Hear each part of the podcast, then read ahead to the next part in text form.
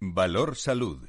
La actualidad de la salud en primer plano. Comienza un tiempo de radio y comunicación con la salud y la sanidad como protagonistas, información, reflexión, con nuestros contertulios, ya están preparados con nosotros en el primer café de la mañana de la salud y la sanidad, en directo expertos diversos en su procedencia, pero son los mejores.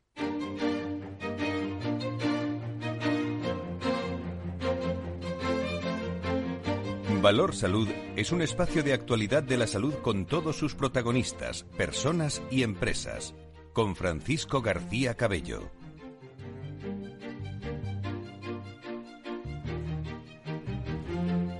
¿Qué tal? Muy buenos días, bienvenidos. El Ministerio de Sanidad ha decidido poner fin a las cuarentenas de los casos positivos de coronavirus que sean asintomáticos y también de los casos leves. Estas personas no tendrán que aislarse. Así lo ha decretado esta semana la Comisión de Salud Pública, que es una noticia relevante para comentar hoy en este programa Valor Salud, que ha aprobado esa nueva estrategia, así se llama, de vigilancia y control frente al COVID-19, una medida que entrará en vigor el próximo lunes 28 eh, de marzo.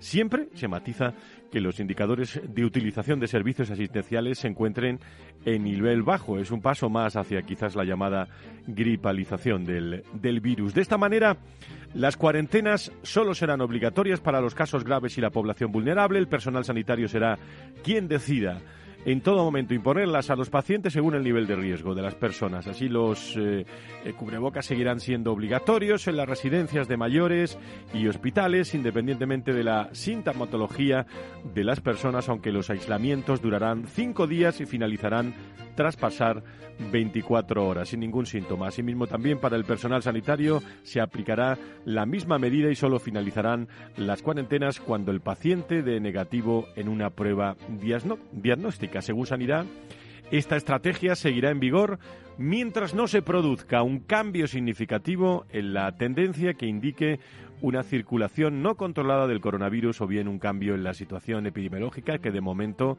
iba a decir eh, no está estancada, las cosas se van eh, o van evolucionando con prudencia, eh, los datos se está volviendo a la normalidad, quizás la última hora del coronavirus este jueves 24 de marzo, ayer, sobre todo a última hora, viene marcada por el éxito de, de Moderna con la vacuna para menores de 5 años, así como por las advertencias de la Organización Mundial de la Salud de que esta pandemia no se ha acabado, aunque los datos vayan eh, a simple vista siendo buenos. En este sentido, también se deja claro que llegarán más olas, ¿eh? aunque serán más como gripes fuertes a la espera de la llegada de la vacuna española, que está prevista para 2023 y que podría evitar no solo contagiarse, sino también contagiar. Por otra parte, nuevos estudios demuestran también cómo las dosis de refuerzo de Pfizer multiplican por 25 los anticuerpos contra la COVID. Un descenso en las muertes por COVID en el mundo que coincide con una subida con los contagios globales, sobre todo por la variante Omicron, y una desigual campaña de vacunación en líneas generales, ¿no? haciendo balance. Desde hace dos años, poco después de que la Organización Mundial de la Salud declarara que la COVID se había convertido en una pandemia, solo en otra ocasión, la tercera semana de mayo de 2020, se había estado por debajo de los 33.000 casos globales con cifras de contagios entonces casi idénticas a las del último informe epidemiológico semanal de la Organización Mundial de la Salud. Por cierto, en América los fallecimientos cayeron un 42% la semana pasada, 8.800, mientras que Europa, África y Sur y Asia la bajada fue de casi el 20%, 14.000 muertos entre las tres regiones. En Oriente Medio un 38% y solo en Asia Oriental hubo un aumento del 5% hasta casi 7.000 mm, decesos. Enseguida vamos a tener tertulia de alto nivel. Con nosotros Aspeiri Sedisa en directo en esta tertulia. Eh, por cierto, llama la atención una eh, interesantísima eh, sesión que tuvimos el martes en la sede de la patronal de la sanidad privada en España con destacados hombres y mujeres del mundo de los recursos humanos en el que se habló de salud, de gestión, de talento en la sanidad. Sí, es verdad, se plasmó el desgaste, el cansancio, el estrés, la ansiedad, pero también las oportunidades. Y un asunto que me llamó la atención es cómo desde recursos humanos también se intenta con la dirección de los hospitales, con, con los, iba a decir, los CEOs de los grupos, trabajar en equipo, no pueden solo los hombres y mujeres de, recursos humanos. Hay que trabajar en equipo. Y un saludo especial a Málaga esta mañana. Ayer estuvimos todo el día en la capital malagueña. Un saludo desde aquí. Eh, hablamos mucho de salud y, estuvimos pues visitando Fraternidad Muprespa y con Sonia Medrano, su directora territorial, gran profesional. Vimos instalaciones, conocimos sobre el trabajo, eh, sobre el terreno y volvimos a hablar de la gran labor de nuestros médicos durante el COVID y la capacidad de, aguante también que tenían todos, eh, todos los médicos durante, durante esta pandemia que no ha pasado desapercibida. Enseguida nos vamos a Sedisa para conocer qué es eso de GEP Excelentes. Eh, ayer se presentó por la tarde-noche y vamos a conocer todos los detalles en una tertulia en Valor Salud que comenzamos ya. Valor Salud. La actualidad de la salud en primer plano. A eso de las diez y media, eh, diez cuarenta, también nos visitará una directiva de, paso por España, hace ya dos años que no está, Cornelia Ruscot, la manager en directo de Globality Health del grupo Ergo, que estará con nosotros. Son expertos en salud y son expertos en seguros de salud para viajes. Digo porque está el dato ahí encima de la mesa que se van a triplicar o cuatriplicar los gastos de las organizaciones en viajes de, negocios y hay que estar muy saludable y estar bien seguro en este, en este caso. Déjenme que salude la tertulia sobre la salud y la sanidad Fernando Mugarza, director de Desarrollo Corporativo y Comunicación del IDIS. Don Fernando, muy buenos días, bienvenido. Muy buenos días, un placer como siempre. Buen viernes. Gracias. Aquí con nosotros está don José Soto, presidente de, de, Sedisa. Don José, muy buenos días, bienvenido. Muy buenos días, Fran. Muchísimas gracias. Y Tomás Merina, desde la Junta Directiva de, de, ASPE. Don Tomás, muy buenos días, bienvenido. Buenos días, Fran. Buenos días, José y Fernando. ¿Por dónde quieren ustedes empezar esta, esta tertulia, Fernando? Bueno, pues yo creo que me has dejado, como dicen, el balón botando en la pista, ¿no? Por lo tanto, yo creo que el, tema de las recomendaciones, ¿no? De las nuevas recomendaciones con respecto a esta a esta pandemia, ¿no? La verdad es que por un lado hay una sensación en las noticias de los informativos que que eh, van surgiendo nuevas eventualidades, ¿no? Que van solapando un poco, pues todo el, la primera línea informativa que supuso la COVID, ¿no? Me estoy refiriendo en concreto, pues al tema, por ejemplo, de la de la guerra de Ucrania, ¿no? Por ejemplo, toda la huelga que tenemos en este momento con el tema de, los transportistas, en fin, etcétera, etcétera. Pero bueno, mm, eh, tomando el tema de la de la pandemia, yo sí que diría y volvería otra vez a insistir, ¿no? En el tema de la responsabilidad individual, por favor estamos viendo como expertos epidemiólogos, científicos, como es el caso, por ejemplo, del profesor de Juanes, eh, hablaban en una de las informaciones que he leído esta mañana, en que tal y como decías tú, Fran, efectivamente, pues es posible, es bastante posible que tengamos una nueva ola, pues una vez llegado el, eh, los meses de, otoño en principio, ¿no? Y eso es importante eh, tenerlo en cuenta, ¿no? El virus efectivamente ha hecho una transición mutagénica y en este momento tenemos pues variantes como la Omicron, esa variante silenciosa, y luego esa mezcla entre lo que es la variante Delta y la, variante Omicron, ¿no? Ese Delta Omicron, ¿no? Por otro lado, eh, sigue habiendo casos, sigue habiendo contagiosidad, como es lógico, sigue habiendo fallecimientos, eh, lógicamente, eh, con, digamos, con una prevalencia respecto a 100.000 habitantes, pues menor, pero hay que seguir teniéndolo en cuenta, ¿no? Y por lo tanto, yo insisto, por lo menos desde mi punto de vista, como médico y como facultativo y como además médico de atención primaria, en las medidas de prevención que podemos implantar nosotros mismos. La mascarilla para mí es muy importante cuando estamos especialmente en sitios cerrados o, en aglomeraciones. Y, por supuesto, el resto de medidas de prevención primaria conjuntamente, y aprovecho para decirlo desde aquí, con la necesaria estrategia de vacunación, porque, lógicamente, la vacuna ha sido un antes y un después, lo mismo que el acceso a los medicamentos frente a la COVID-19. Tenemos que tener una estrategia de vacunación de cara a esa, entre comillas, gripalización, y, tenemos que tener también una estrategia respecto a la distribución y eh, proceso de, de, de, prescripción de ese tipo de medicamentos que pueden eh, bueno pues eh, solventar en bastante medida eh, las previsibles nuevas olas que puedan que puedan surgir don José cuál es su opinión de, de, estas noticias del viernes no a mí me parece que, que hay que tener prudencia sobre todo no a la vista de nuestras experiencias anteriores no, no, no, no nos podemos arriesgar a que surjan unas nuevas olas de, de mm, con lo abrupto que han pasado la última, por ejemplo, eh, con, con, mucha velocidad de contagio. no tanta incidencia hospitalaria, pero con incidencia hospitalaria también. Y, hay que ser prudentes. El tema, el tema de las mascarillas es un tema importante, si interiores, en exteriores y cuando, etcétera. Y, me parece a mí que es parece un tema banal porque de esto hablamos mucho, pero es absolutamente importante. Don Tomás, doctor. Yo pondría el contrapunto en las otras patologías en las patologías no COVID, en las patologías que han quedado un poco eh, aparcadas, un poco olvidadas por, por la premura de atender los pacientes COVID. Ahora que se empezará los hospitales a, recuperar la normalidad pre-COVID, que los números de camas ocupadas por esta enfermedad irán disminuyendo y podrán volver a reducirse a lo que eran los servicios de infecciosos, eh, debe, debe de recuperarse la confianza de la ciudadanía para que acudan a las revisiones, para que acudan y volver a tasas que teníamos antes de, revisiones y de especialmente de prevención de los, de los cánceres, ¿no? que ha sido un tema que ha, que ha ido quedando un poco arrinconado, un poco olvidado por esta por toda esta pesadilla que nos ha arrasado durante dos años. lo, está diciendo la Organización Mundial de la Salud constantemente, todos los viernes, de, forma suave. ¿eh? Eh, decía Fernando los datos de noviembre y diciembre, que se están a, a mí me hablaron ayer ya de, de, algunas referencias con, con mucha prudencia para, para, el, para el otoño. Lo importante es que la sociedad en sí está, hombre, con muchas ganas, con muchas confianza, con muchas ganas de verse, de tal, pero yo creo que no ha perdido la, la prudencia, ¿no? ¿Cómo lo veis? Bueno, yo, yo sí, eso es, eso, eso hasta cierto punto es, puede ser verdad, ¿no?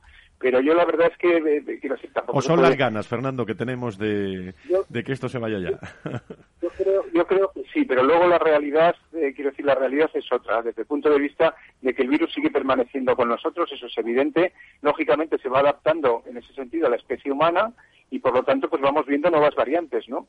Eh, eh, y por eso tenemos que tener, seguir teniendo cuidado. Y luego hay otro aspecto que a mí me preocupa, eh, lo mismo que decía Tomás con mucho acierto, todo el tema de, la, de las patologías no COVID, ¿no? Que es muy importante, pero tenemos otra que también es infecciosa y también es respiratoria, que es la gripe. Y últimamente se está viendo ya titulares en medios de comunicación y, y transcribo uno de ellos, ¿no? La gripe repunta tras dos años casi desaparecida por la, la pandemia de COVID-19, ¿no? Al parecer, en las últimas dos semanas se ha producido un notable incremento de casos, bueno, aunque todavía todavía no se puede hablar ni siquiera de de, de prepandemia, pero sí que es cierto que efectivamente tenemos que tener en cuenta que las medidas de prevención primaria, volvemos otra vez al tema de las mascarillas, lavado de manos, aireación, distancia social, indiscutiblemente que han afectado también la transmisibilidad del virus de la gripe. Ahora empezamos ya a relajar todas esas medidas, estamos en, época de gripe y lógicamente pues se nos, se nos puede juntar uno con lo otro, ¿no? Por lo tanto, mucha atención tanto a lo que decía Tomás, a lo que decíamos nosotros con el tema de la COVID, como al tema de la gripe. Sobre eso que decís, eh, aprovecho que está aquí Pepe Soto, el presidente de, de Sedisa. Ayer por la tarde, ayer por la tarde-noche, se presentaba, a ver si lo pronuncio bien, eh, excelentes, eh, digo HEP, eh, de, hepatitis, viene de hepatitis, una serie de, de, distinciones, ayudar a estandarizar la forma de trabajar de los centros de adicciones, fomentando la creación de circuitos que faciliten el diagnóstico de la infección, la hepatitis protagonista con, con bueno, con, con muchos, muchas personas, empresas protagonistas y sobre todo profesionales. ¿Cómo fue, cómo fue este acto? Cuéntanos, Pepe.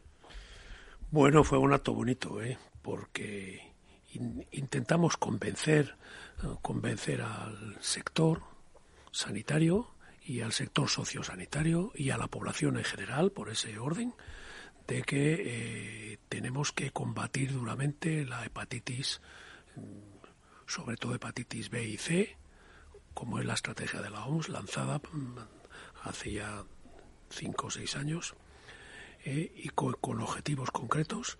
Y entonces, pues, fue un encuentro de todas las asociaciones y sociedades que nos hemos empeñado en, ello eh, y hemos ideado una herramienta entre, entre otras, que es el reconocimiento con unos premios a los centros que más se distingan por este empeño. Y entonces ayer dimos tres reconocimientos y once certificaciones más a otros que, que estaban a, punto de los estándares de reconocimiento y, que les animamos a continuar el esfuerzo para que al año que viene, que repetiremos otra vez los premios, pues sean premiados. Pues es un, eh, yo diría, Tomás, eh, Fernando, algo más que un gesto, ¿no? Hombre, pues sí, la verdad es que algo más que un gesto porque, entre otras cosas, eh, el virus de, la hepatitis pues todavía sigue produciendo cada año solamente en, Europa aproximadamente unas 64.000 muertes, ¿no? Atribuibles precisamente a los virus hepatitis B y hepatitis C, a pesar de que hay otras variantes, ¿no? Y en ese sentido yo creo que no solamente la sensibilización, volvemos otra vez a las medidas de prevención, que eh, había que insistir también sobre ellas, y específicamente también la importancia de la vacunación frente a la hepatitis B, ¿no? que yo creo que es, uno de los temas que tenemos que, reforzar, sin olvidar también que hay otro tipo de hepatitis, como la hepatitis A, que también tiene vacuna. Por lo tanto, yo creo que todo este tipo de, de actividades ¿no? Que refuerzan precisamente esa sensibilización social, yo creo que es muy importante de cara precisamente pues a que ese número de fallecimientos debido a esta patología o a estas patologías pues que disminuyan de una forma drástica. Eh, Tomás, eh, desde la Alianza de la Sanidad Privada Española habéis anunciado este jueves la incorporación también de la Asociación de Clínicas y Hospitales Privados de, Madrid como eh, única representante de la comunidad madrileña en la patronal española, ¿no? Así es después de, unos años que, ha estado dividida, por fin se ha alcanzado un, acuerdo de integración total y solo hay una patronal en Madrid y solo hay una patronal nacional que representa pues a todos los hospitales privados y a la mayor parte de los centros ambulatorios. Yo quería subrayar con el tema de, de la hepatitis que que la sanidad al final son los los recursos humanos, los la, atención personal humana y la fe en la ciencia. ¿no? La fe en la ciencia debe ser inquebrantable y los recursos que se le aporten deben ser los máximos que permita a la sociedad, ¿no? porque ha sido eso, esa fe en la ciencia lo que ha llevado a que cambie radicalmente la, la el pronóstico de los enfermos de hepatitis, ¿no? Y junto con la prevención a través de las vacunas podemos conseguir arrinconar el número de víctimas que se lleva que se lleva la hepatitis cada año. además de, esto, José Soto, como presidente de SEDISA, ¿qué, qué, tenéis, qué tenéis en la agenda de, de las próximas semanas? Eh, objetivos de, de, una, de una sociedad de, de responsables, de, gerentes de, hospitales, de, grupos hospitalarios, eh, bueno, que no para y que tenéis una gran oportunidad por delante este año. Sí, sí, estamos aportando, aportando posicionamientos, estudios derivados de la, de la investigación, etcétera. Ayer estuvimos y, estamos en ello también con el virus respiratorio sincitial en los niños también eh, aportando y eh, impulsando un estudio en España y con, el mismo objetivo, mentalizar a, la sociedad y, a nosotros mismos, al sector, de que es importante. Tenemos, tenemos así varias investigaciones avanzando y después tenemos, pues, eh, este año haremos nuestras jornadas nacionales que, se, que, que, hacemos en años que no nos toca el Congreso Nacional de, Hospitales eh, en Bilbao y, y, vamos a hacer presentar también, que estamos acabando casi ya, un, nuevo estudio sobre em, qué nos va a exigir el sistema sanitario en España para el año 2025. Eh, eso es también importante. Eh, hemos trabajado mucho en, ello y, con y con apoyo siempre a quien les quiero agradecer yo, a la, industria de, farmacia, de, tecnología, de, etcétera. Ayer el, el, tema de excelentes fue, fue con el apoyo de Gilead, por ejemplo, eh, que hay que agradecérselo siempre. Y nosotros estamos tan, también metidos con el Ministerio en otro, en, otro tema importante que es el avance en profesionalización de los directivos. Eh, que me llamó la atención lo que me dijiste el otro día aquí cuando estabas de, cómo ha sabido el, la sanidad trabajar en equipo, cómo los médicos han tenido, digo, durante el COVID. El otro día me, acordaba de esa frase cuando los directores de recursos humanos de varias compañías me decían esta semana lo importante que es trabajar en equipo, eh, en las personas, con las personas, en los hospitales, desde una perspectiva de, recursos humanos. Sé que es diferente entre lo público y lo privado, pero, pero ¿en qué momento tan interesante están viviendo el mundo de los recursos humanos de la salud y la sanidad, EPP? Claro, es que, es que nosotros somos mm, directivos de unos recursos humanos muy especiales. Son unos recursos humanos con muchísima formación, son los líderes siempre en su campo, cada uno, cada uno es reconocido como fuera del sector, diríamos, como artista, porque domina mucho en la materia de su, trabajo, un, un, cirujano cardiovascular, eh, pues es, un, es, es, una persona que, que es auténticamente dominador de las técnicas de cirugía cardiovascular, ejemplo. Y eso es complejo.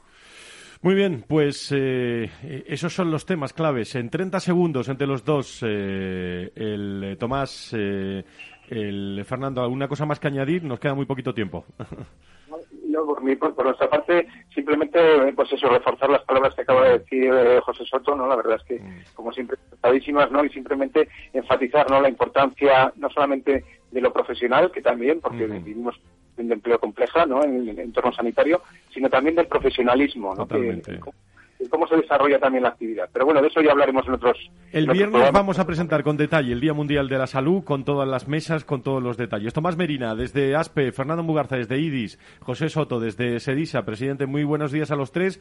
Que pasen un buen fin de semana. Cuídense mucho. Buenos días, gracias Tomás. Un abrazo. Muchísimas gracias a todos. No se vayan, me está, me está esperando en, eh, en unos instantes.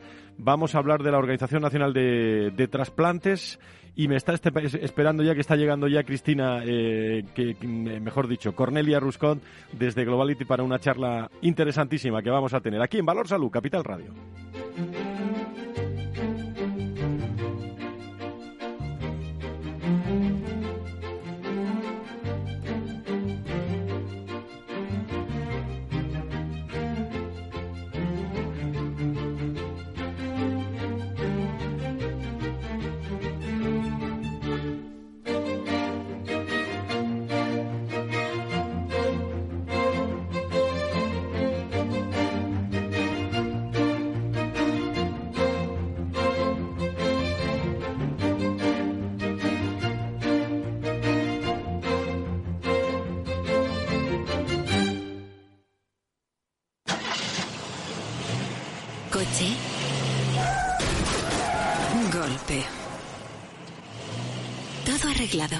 Es muy simple asegurarse con el Betia.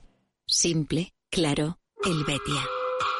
Frente a los impagos, vitamina D, la fórmula de información empresarial exclusiva de Informa para minimizar los riesgos y facilitar la toma de decisiones.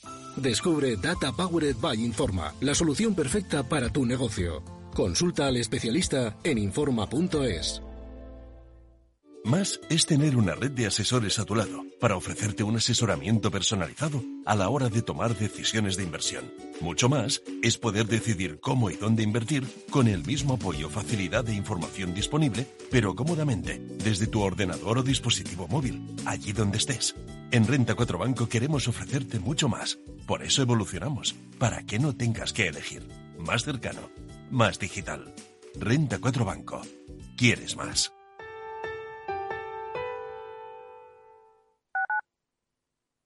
Capital Radio Madrid 105.7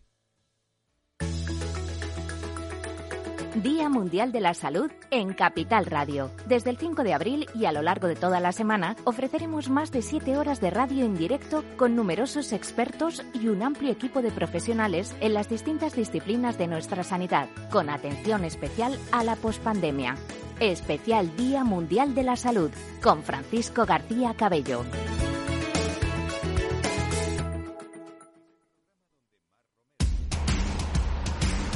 No pierdas detalle de todo lo que afecta a tus inversiones y a tu bolsillo. Toda la información en Mercado Abierto con Rocío Arbiza, de 4 a 7 de la tarde en Capital Radio.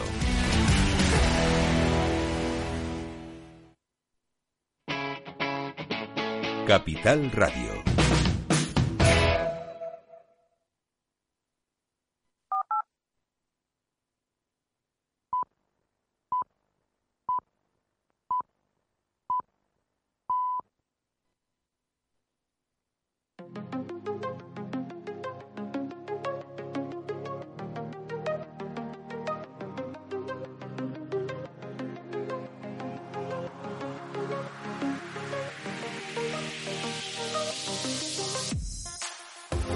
Valor Salud es un espacio de actualidad de la salud con todos sus protagonistas, personas y empresas. Con Francisco García Cabello. Ya está con nosotros Cornelia eh, Rusco, pero antes, eh, tan solo, eh, enseguida nos vamos a ir también a la cooperación que hay entre la Organización Nacional de Trasplantes y la justicia para la donación. Existen muchos casos en que es necesaria la intervención de la Administración de Justicia para que pueda realizarse la donación, como es el caso de, de la donación en vivo, de la donación de fallecido, en que existe una investigación penal incluso en, en, marcha. Son datos muy interesantes que tienen que ver mucho también con la salud y la sanidad y que los vamos a tratar dentro de un instante. Al final también la tertulia con Antonio Burgueño, con Nacho Nieto y un dato que me parece relevante siempre tenerlo en, en cuenta, en ciclos de de skills, de soft skill que hay en España, pues bueno, hay un dato que es que los expertos han eh, recordado, atención, eh, que el 74% de los trabajadores reconoce estar siempre disponible en su trabajo y han constatado un incremento del estrés laboral con la pandemia, lo que ha hecho aparecer más casos de desgaste profesional que la Organización Mundial de la Salud, por cierto, reconoce como enfermedad. ¿Cómo nos estamos organizando después de estos 26 meses de pandemia? Es un tema en la desconexión que vamos a tratar en ese Día Mundial de la Salud el próximo 5, 6 eh, y también parte del 7 de abril aquí en Capital Radio, más de 6 horas de radio con más de 60 protagonistas del mundo de la salud y la sanidad.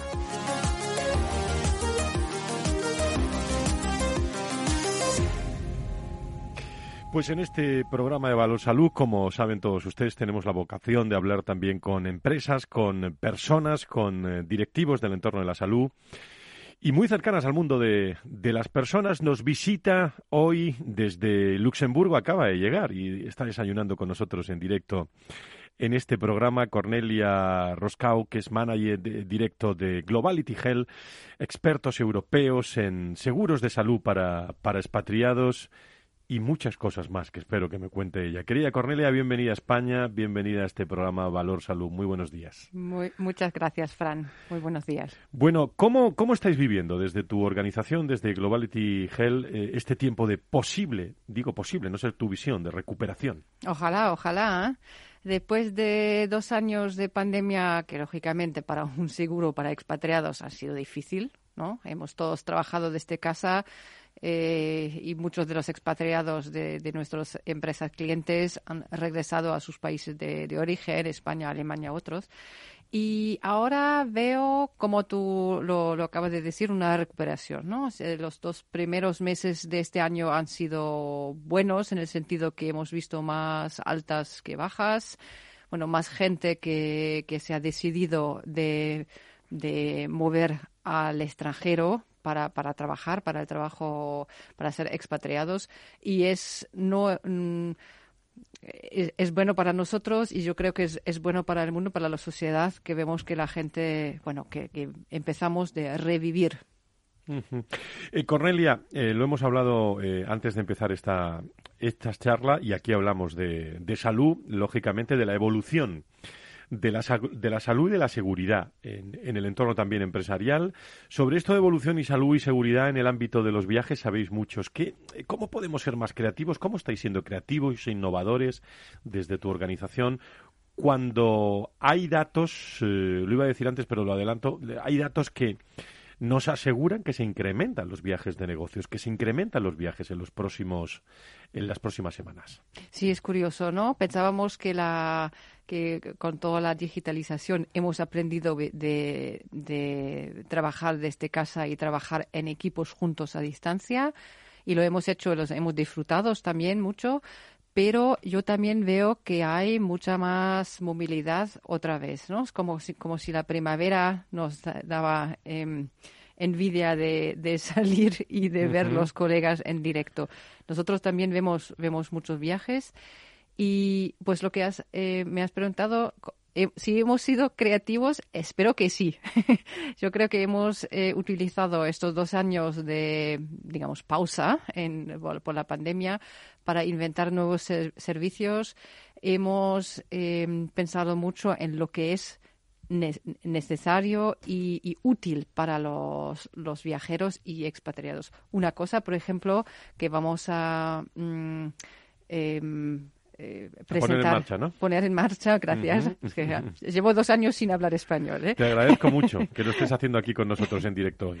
Eh, vamos a ofrecer al mercado un, un servicio de asistencia de seguridad porque pensamos que, en el mundo, pues en el estado actual, la seguridad es lo que nos hace falta eh, durante siempre, pero sobre todo durante los viajes, una asistencia de, seguridad que vamos a ofrecer a los, las empresas para sus viajeros y expatriados. Y también pues hemos, seguimos em, trabajando mucho en los proyectos de digitalización para justamente facilitar también la, la gestión de los seguros. Eh, somos más, eh, somos más globales. Eh, bueno, esto es una opinión que, hablamos con muchos hombres y mujeres del entorno de los recursos humanos y la salud, pero somos más globales que hace dos años, ¿no? Esta pandemia algo positivo tenía, tenía que tener. ¿Cómo os está afectando o evolucionando en los negocios, a la innovación? En materia de seguros de, viajes. ¿Cómo está avanzando lo que es el concepto de, asegurado en el mundo de, mm. del, viajero que tiene distintos perfiles y lo que está claro, Berit, eh, o Berit, mejor dicho, Cornelia, a Berit le mando un saludo también, ¿eh? pero eh, es eh, fundamentalmente cómo está cambiando lo que es el contexto de, del mundo de la movilidad internacional. La movilidad internacional ya no es eh, de la misma forma, no es la misma, ni tiene el mismo objetivo en muchos casos. Y ahí está en medio la salud, porque tenemos que estar seguros en los viajes. Eso, exactamente. Exactamente. ¿eh? Nosotros, por ejemplo, hemos, estamos trabajando en un nuevo producto eh, específicamente para el mercado español es que nosotros antes teníamos un, un, producto que era igual para todos los mercados, pero hemos eh, visto que el mercado español, que es importantísimo para nosotros, em, requiere un, perfil o un tipo de producto un poco diferente de lo que vemos en, otros mercados. Y estoy eh, muy contenta de, ello, que finalmente estamos saliendo esto, va a salir este verano. Em, y mi equipo aquí, pues Perit, que está conmigo, y, y, sus equipos que lo van a presentar al, mercado español este verano. al ser más, eh, más globales, la, la, salud se convierte, al menos en España, se convierte en un, en un punto clave en el prime time de, de, la ejecución para muchos directores de recursos humanos, para muchos hombres y mujeres del, del entorno de la salud. ¿Cómo ha evolucionado también el concepto de, de salud, fruto de, de, esta virtualidad que hemos tenido en estos dos años? Qué importante también la tecnología ¿no? Eh, y, la, y la innovación, insisto en esto, cuando estamos hablando de, de seguros de salud y estamos hablando de, de, innovación dentro de las, de las organizaciones.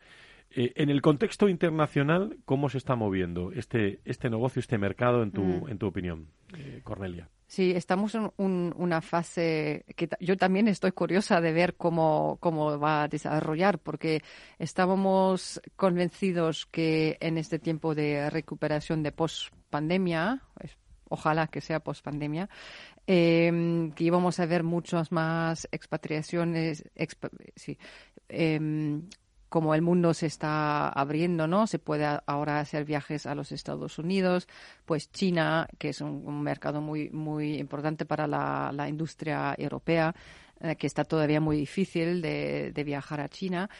Pero yo pensaba que iba a ser como una primavera post-pandémica, pero con, el, con los conflictos y la guerra en Ucrania, estamos viendo que, bueno, pienso que las industrias eh, europeas también van a deber pensar sobre bueno cuáles van a ser los lugares de producción en el en el futuro no que si vemos y, y me llena de tristeza que yo pensaba que la mundialización con sus efectos eh, negativos que conocemos todos, ¿no? Que las cadenas de, em, de producción, que con los, los, largos viajes que un producto hace por el mundo y, los efectos que tiene todo ello sobre la, el, ámbito y todo. Pero había una cosa que a mí siempre me encantaba en el concepto de la mundialización, de un mundo global, que era la, interdependencia entre los, los, países, ¿no? Que una empresa española que produce algo en, yo qué sé, em, en, en, Rusia u Ucrania, que necesita, bueno, yo creo que hacía falta que nos, que nos conectemos entre los pueblos, entre los países, que trabajemos bien. y, yo siempre pensaba que eso era como una que nos protegía, ¿no? Nos protegía em, y nos daba, garantizaba paz y cooperación entre los pueblos y, y, me llena de tristeza de ver que de un día a otro, eh, bueno, que esta paz es, es muy frágil. y, y, y, vamos a tener que observar cuál va a ser, yo estoy convencida que eso va a tener a, a muy eh, a medio y largo eh, plazo va a ser, vamos a ver cambios en, la, en los lugares de producción em, de, de, las empresas europeas. Y eso, lógicamente, va a tener un impacto al cual tenemos que seguir nosotros como, como aseguradora para, para este segmento. Dime una cosa, ahora que te tengo aquí, y, y, después de dos años prácticamente que hemos estado hablando mucho a través de virtual, pero no nos hemos visto, pero lo malo que ha traído la pandemia lo sabemos en el entorno de la salud y tal, pero en tu entorno empresarial, en el entorno del día a día, ¿qué, qué de bueno ha traído esta, esta pandemia, eh, Cornelia? Qué de bueno, qué de bueno. Bueno, para mí personalmente es que me he aprendido lo que, que, más me gusta en mi vida profesional es el contacto humano. Entonces lo, lo disfruto todavía más que antes, porque ahora sé que, que, puede ser muy duro de no tenerlo, que estoy, por ejemplo, muy contenta de estar contigo esta mañana y estar de vuelta en España, que me, me ha faltado mucho durante los años. Luego también creo que hay muchas cosas que hemos aprendido eh, que las, la salud que es importantísimo, la salud de nuestros empleados eh, es algo muy importante que nosotros, yo como pues como, como managing director, tengo que ocuparme, lo sé, lo sé más ahora que lo sabía hace dos años, que tengo que tener cuidado y cuidar bien a mis empleados y lo veo también en la industria, ¿no? Veo también que las, las empresas lo tienen muy claro, que yo veo también que los, los directores de salud y, de recursos humanos también han ganado una importancia mayor, siempre eran importantes, pero que tienen, pues que se, que los CEOs eh, sabemos a qué punto no, son importantes para apoyarnos en, el, en esa lucha cotidiana de, cuidar a los empleados. Aunque se habla ¿eh? que nos ha tocado un poco esta pandemia ¿eh? a todos, ¿eh? a todos, a todos un poco y que la salud eh, se ha convertido en, un elemento importantísimo que gestionar, el estrés, la, ansiedad, la salud mental. Eh, se está hablando a nivel ejecutivo, a nivel medio, bajo, en, todas las organizaciones y en toda la sociedad esto. ¿eh? Sí, sí, totalmente. Y también los clientes nuestros nos han pedido ello. Hemos em, ofrecido, hemos puesto en, en plazo un programa de Employee Assistance, asistencia al empleado, eh, que consiste principalmente en una red de psicólogos eh, a las cuales se puede eh, lanzar por, teléfono, les puede contactar por teléfono a cada momento del día y para, gestionar crisis emocionales, psicológicos. Es un tema que hablamos mucho aquí en, en Valor Salud, en, en este programa. Por cierto, eh, todos estos temas serán protagonistas, como, como hemos referido también en el Día Mundial de la Salud que vamos a hablar. Es el día 7, nosotros programación especial el próximo día 5 de abril aquí en este programa. Más de 60 invitados, más de 6 horas de radio dedicados al mundo de la, de la salud. Bueno, ya que te tengo aquí, que me da mucha alegría tenerte en este programa, acabas de llegar de, de Luxemburgo. Bueno, no, no, hay mucho sol en España en estos, en estos días, eh, no, te sentirás muy rara en, en, estos momentos, pero sí me gustaría, eh, Cornelia, que le mandaras un, un saludo a todos los directores de, recursos humanos, a los directores de salud de distintos lugares del mundo, porque estamos hablando ya en, en global sobre, bueno, lo que tú quieras, en definitiva, pero tu, tu, experiencia y sobre todo la importancia de, de, la salud en estos momentos. Sí.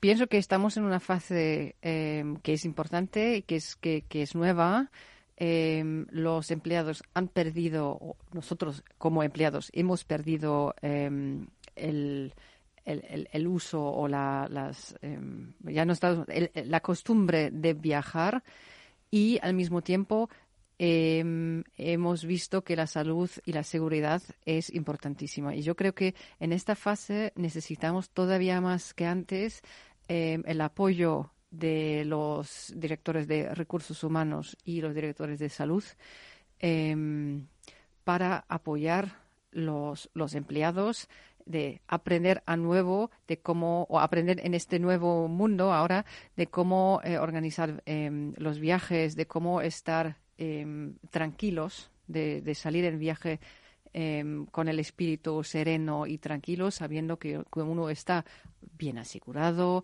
que tiene todo lo que necesita para, para hacer el trabajo em, em, eh, al extranjero que tiene que hacer. Y ahí, pues, es, yo creo que es muy. Pues, yo, lo noto en mí misma, ¿no? Que estoy un poco menos. Antes viaja, yo viajaba a tres, tres países diferentes por, por, por, semana a veces, ¿no? Y ahora eh, estoy, hay muchas cosas que tengo que tener en cuenta, ¿no? Para entrar en, España, pues esta semana he tenido que rellenar em, eh, un, formulario específico que era muy importante. Me han controlado cuatro veces desde Luxemburgo y aquí. Y hay muchas, son pequeñas cosas, pero yo creo que para los empleados es muy importante que alguien les ayude y que los recursos humanos em, y, los directores de salud eh, lo sepan, estén bien preparados y puedan dar todo el apoyo que, que el business necesita para, bueno, para, para, para hacer el trabajo que se necesita. Bueno, pues querida Cornelia, muchísimas gracias. Al mismo tiempo que estoy hablando, te estoy grabando eh, para que lo vean todos los seguidores. Esto ya eh, es eh, multimedia. Cornelia qué moderno, qué moderno, manager directo de una gran compañía, una gran ejecutiva, Globality Health, expertos en, mundiales en seguros de salud del grupo Ergo. Eh, muchísimas gracias por estar eh, por estar con nosotros y que no pasen dos años, ¿eh? que pasen muchos menos y nos vemos en próximos encuentros que vamos a organizar. Muchísimas gracias por estar con nosotros. Encantada, muchas gracias a ti, Fran. Muchas gracias. Que tengas buen día. Gracias, igualmente. Valor Salud. La actualidad de la salud en primer plano. Sigue con con nosotros, pero nos vamos a la tertulia final.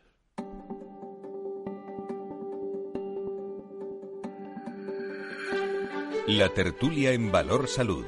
Noticias y reflexión desde todos los puntos de vista. Tertulia que tenemos al comenzar, como costumbre, con la actualidad. Hoy ha estado José Soto, eh, Tomás Merina desde José Soto desde Sedisa, presidente de Sedisa. Ha estado también Tomás Merina eh, desde la Junta Directiva de la Patronal de la Sanidad Privada en España. Ha estado Fernando Mugarza, director de desarrollo de, del IDIS. Qué ya que qué gran eh, reflexión la que realizan y siempre tenemos costumbre charlar también al final del programa con Nacho Nieto, experto en políticas sanitarias y es consejero de salud de La Rioja, y con el eh, director de Proyecto Venturi, con eh, Antonio, Antonio Burgueño. A los dos, muy buenos días, ¿cómo estáis? Buenos días, buenos días Fran, buenos días Antonio. Bien, estamos bien. Bueno, yo por lo menos eh, sigo razonablemente bien. Muy bien, se te oye con una voz muy, muy potente. O sea que, Antonio, ¿estás por ahí? Estoy, estoy, estoy bien también. Bueno, también encantado de estar aquí con, vosotros este ratito. Eh, estáis trabajando, estás trabajando sobre un informe que habla de, de más de 12 millones el número de consultas realizadas desde el estallido de la pandemia en el 2020. Pero a mí lo que me interesaba es el, el dato de este informe reflexionar con vosotros que se han dejado de realizar 102 millones de consultas para el conjunto de los profesionales de atención, eh, de atención primaria. Es decir, para que lo entiendan nuestros oyentes, absorber toda la demanda del 2020 se debería haber realizado 481.076 millones de consultas. ¿Digo bien, Antonio? Bueno, casi. Son 480 millones de consultas que habría que hecho porque se han dejado de hacer 102. Bueno, ese informe está usted muy bien informado porque lo sacamos el lunes y con muchas más conclusiones. Esta es la conclusión principal, que la, eh, que, la, eh, que la, actividad de atención primaria, atención primaria sido un problema, tiene un problema coyuntural muy importante porque el, el COVID le ha colapsado, lo sabemos todos, y lo que pretendemos es ponerle números y dimensionar el problema. Entonces, bueno, el problema es muy grave, ¿no? Pasar de, una, de 370 millones de consultas a 480 millones pues es cuestionable que el sistema pudiera hacerlo, ¿no? Para absorber toda la demanda, ¿no? ¿Qué le parecen estos datos, Nacho?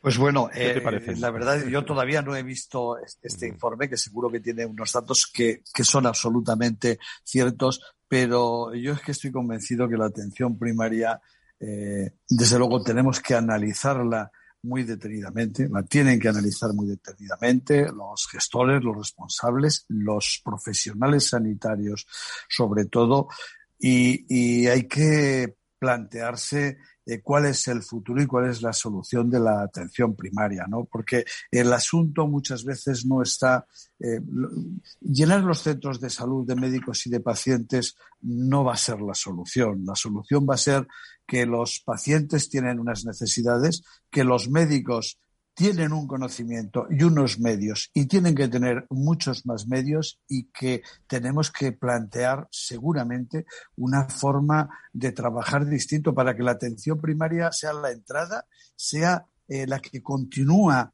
eh, vigilando al paciente y sabiendo lo que le pasa en esa continuidad asistencial y al final, después de pasar por el hospital, por donde tenga que pasar, vuelva otra vez al final para seguir siendo controlada y atendida por esa atención primaria.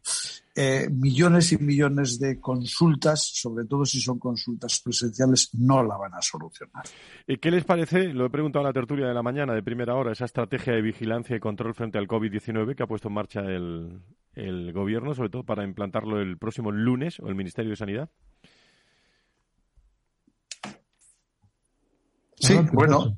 Ah, eh, Quien quiera de los dos, sobre todo cuarentenas, eh, ir volviendo a la normalidad, en, definitiva. Claro, exactamente. Es, es eh, por lo menos dejar las medidas excepcionales y asumir esa que tiene que ser una nueva normalidad. No, no podemos estar, es que no, no podemos eh, tratar de volver a hacer todo como se hacía en el año 19. Eso yo creo que no nos va a dar eh, buenos resultados. No podemos mm, tener soluciones eh, analógicas en la era digital. Esto ha cambiado. El COVID nos ha demostrado que ha cambiado. Y bueno, que se vayan adaptando eh, las medidas a la situación actual, yo creo que es muy importante. Yo esta, esta semana que me ha tocado estar en, varios eh, eventos y, en varios acontecimientos mm, y he podido hablar con distinta gente, a veces llama la atención eh, que comparemos de una forma absoluta la incidencia eh, de hoy de 14 a 14 días, eh, la incidencia acumulada por cada 100.000 eh, habitantes a 14 días o a 7 días con la que teníamos hace no sé cuántos meses. Eh, las circunstancias han cambiado radicalmente y claro, se va, cada vez se tiende más a ir dejando. Se mantienen esos indicadores que a lo mejor había que empezar también a, cambiarlos por otros y se eh, cambia el planteamiento de futuro. Yo creo que es absolutamente necesario. Eh, Antonio, te va a gustar este dato mucho porque lo tenemos en línea, por cierto. tengo datos de la cooperación que ha existido entre la Organización Nacional de Trasplantes y Justicia. Digo, el órgano de justicia para la donación existen muchos casos en que es necesaria la intervención de la Administración de Justicia para que pueda realizarse la, donación. Doy un dato, casi mil órganos de personas fallecidas se trasplantaron en 2021 gracias a la colaboración de los jueces. Eh, tengo en línea al señor López del Moral, José Luis, presidente del Tribunal Superior de Justicia de Cantabria. Señor López del Moral, muy buenos días, bienvenido. Hola, eh, muchas gracias. Bueno, pues explíquele a los oyentes cómo, cómo ha sido esto, porque es fruto de, de, unas jornadas que tuvieron ustedes, pero los datos son muy, muy relevantes. Eh, eh, ¿Cómo se, se, han organizado para que estos datos sean tan productivos, entre comillas, señor López del Moral? Sí, bueno, esto es evidentemente el, reflejo de una, de una colaboración ¿no? entre la, la Administración de, de Justicia y la Administración Sanitaria que además es una colaboración eh, obligada, porque pues, evidentemente todos tenemos que, que conseguir el mismo objetivo, ¿no? que es la mejora de la, de la salud y la condiciones de vida de las, de las personas.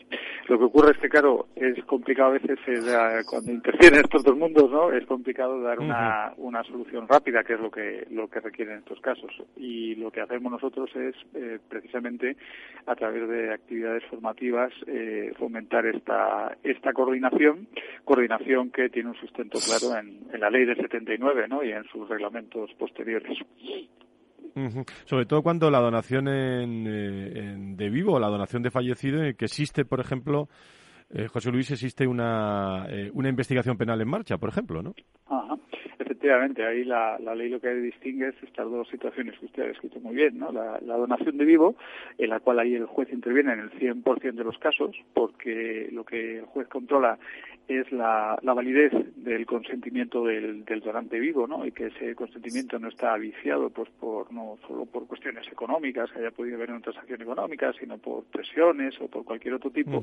Eso lo controla el juez, que es un segundo control de garantía, porque ya previamente se han hecho los correspondientes controles en la administración sanitaria, y ahí intervenimos siempre.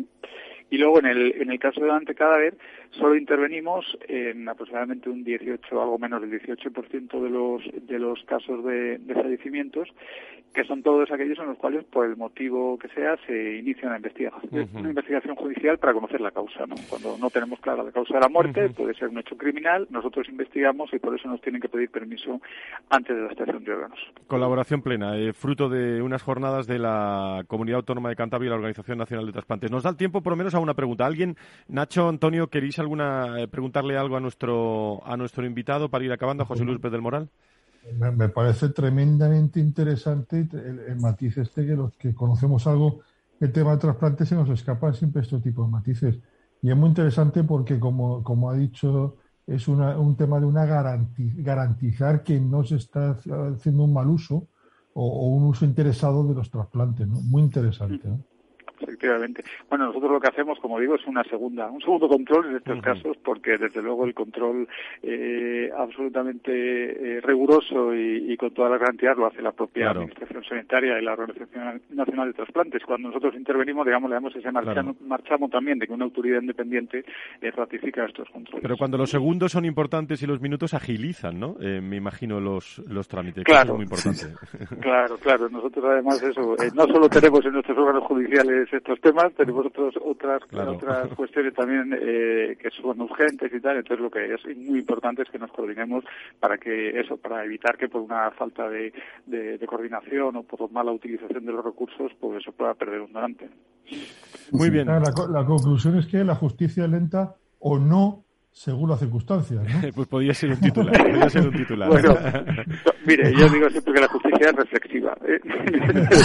Lenta, eh, acomoda, acomoda sus tiempos a la necesidad. Como dice lo moderno, me gana un zasca. pues donación eh, y justicia. Eh, mil, eh, mil órganos de personas fallecidas se trasplantaron en 2021. Me parece muy, muy interesante. José Luis López del Moral, presidente del Tribunal Superior de Justicia de Cantabria. Gracias por estar en este programa de salud, hoy un poco también programa de justicia. Gracias. ¿eh? Muchas gracias a ustedes. Muchas gracias. Bueno, eh, Nacho, eh, Antonio, en el último minuto, 15 prácticamente, ¿algo que añadir? ¿Alguna cosa que, que queráis comentar? Nada, yo sobre las medidas que me parece muy bien que se vaya relajando porque al final es lo que estamos haciendo todos, aunque intentemos que no. Entonces al final nos cansamos, y, pero que no sea una pérdida de prudencia. Yo creo que, que sea realistas también. ¿no? Sí, ciertamente yo creo que lo importante está en, ese punto, ¿no? Que no perdamos de vista el problema que todavía existe, pero yo creo que sí que también aquí la normativa está adaptándose a lo que está sucediendo también en la propia sociedad. La realidad social saliendo a la calle se ve ya que es una eh, bastante clara a veces y, nos cuesta poder entender por qué las cosas eh, son de una manera o de otra, o porque dice, bueno, estamos todos en la ilegalidad o nos estamos poniendo. No, yo creo que no, y que todo se va a ir adaptando. Nacho Eso Nieto, es una buena señal. ¿eh? Nacho Nieto, experto en políticas sanitarias. Gracias como siempre. Antonio Burgueño, en la recta final, eh, programón hoy para volverlo a escuchar, como yo, como yo digo, como yo digo siempre. Yo lo hago luego, eh, lo, vuelvo a escuchar y animo a todos los oyentes que, que lo hagan. Lo tienen en los podcasts de Capital Radio. Gracias a los dos. Hasta el viernes. Muchas gracias. Hasta el viernes. Y a todos, gracias por estar con nosotros. El viernes más a Luis Sanidad aquí en Capital Radio a las 10, las 9 en las Islas Canarias. Adiós.